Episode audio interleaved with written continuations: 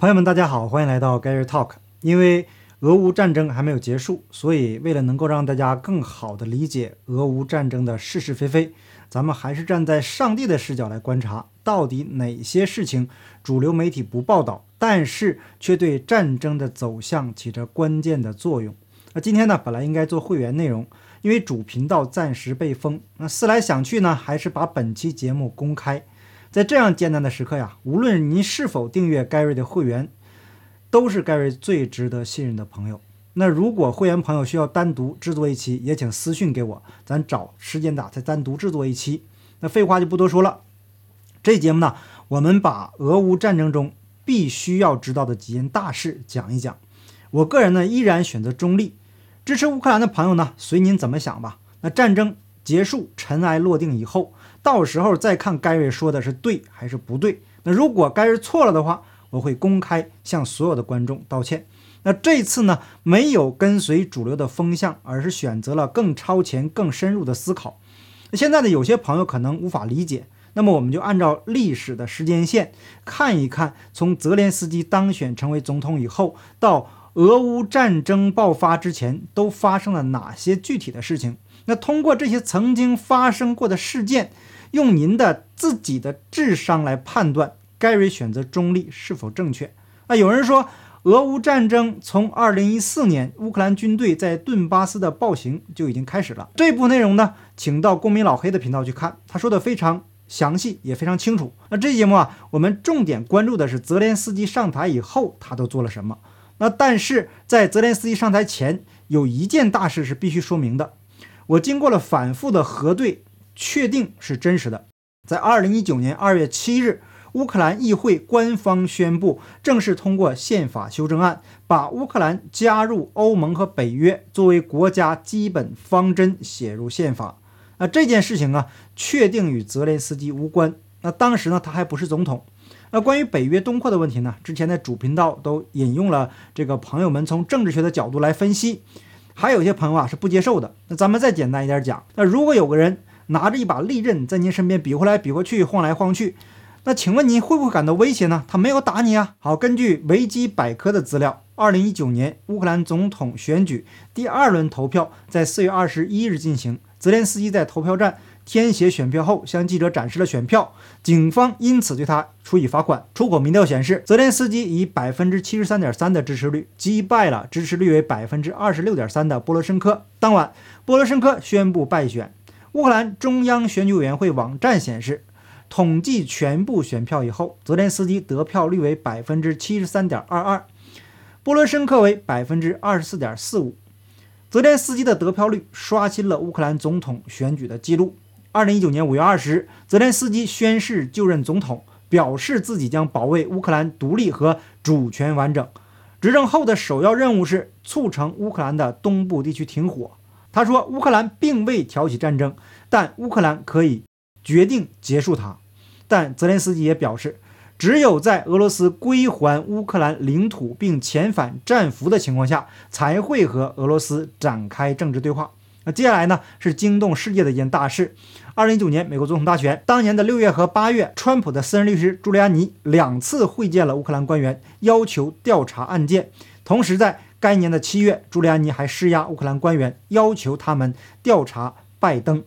那关于拜登家族在乌克兰的所作所为啊，有一部乌克兰的前国会议员做的纪录片，里面讲的是非常的清楚和详细。那已经放在 Telegram 频道了。但是啊，现在所谓的主流和跟风向的，没一个敢提这件事的。那后来的事情呢，我们都知道了。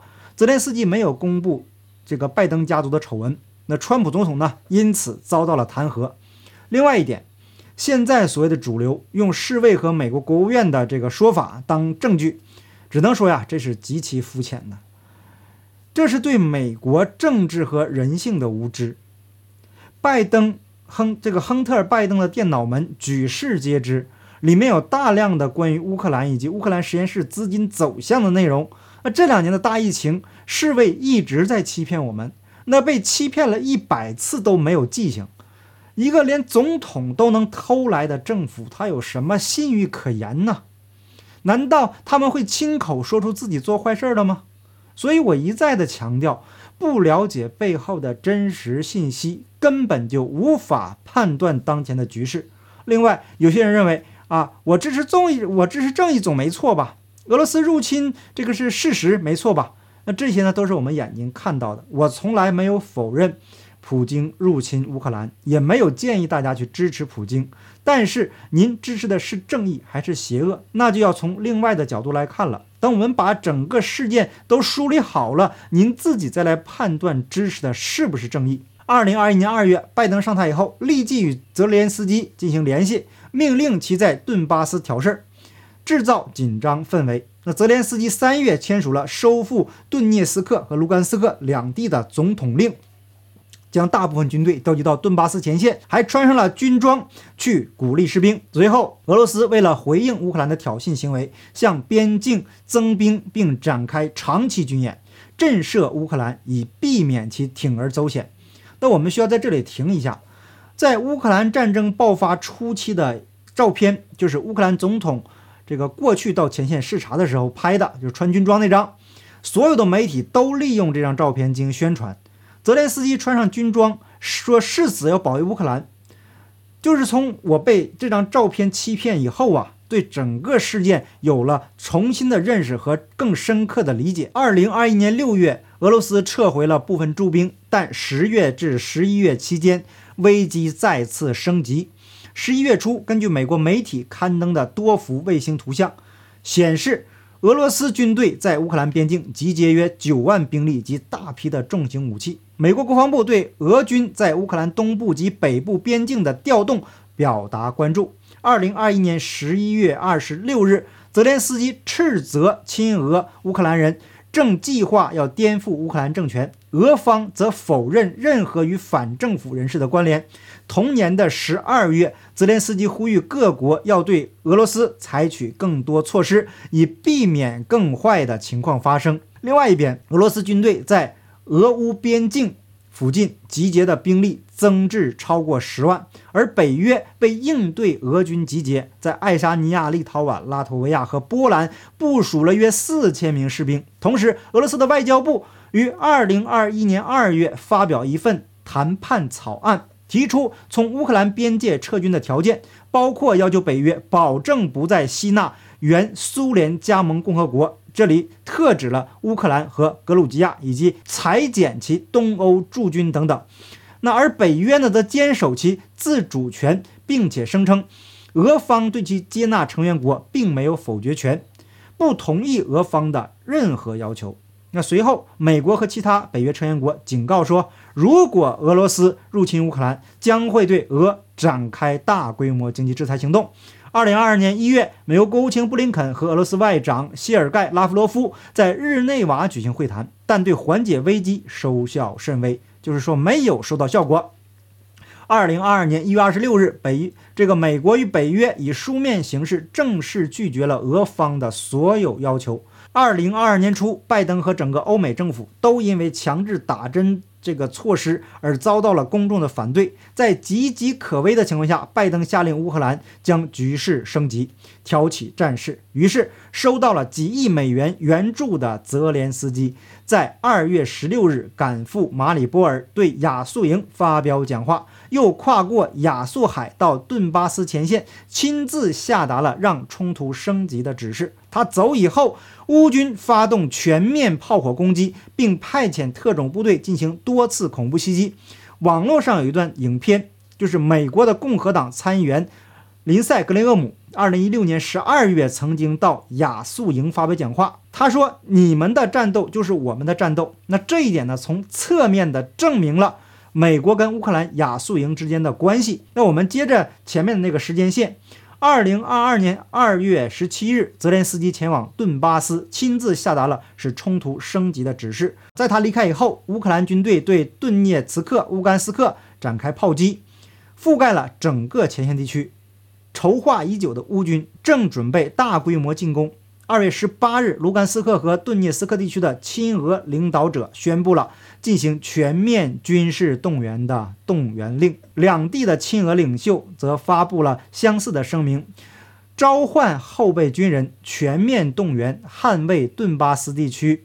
那并下令这个地区啊，七十万多名啊这个居民疏散到俄罗斯境内。那由于疏散人员的涌入，俄罗斯的罗斯托夫地区当局宣布进入了紧急状态。二月十九日，乌克兰军方报告伤亡人数增加至伤四人，亡两人。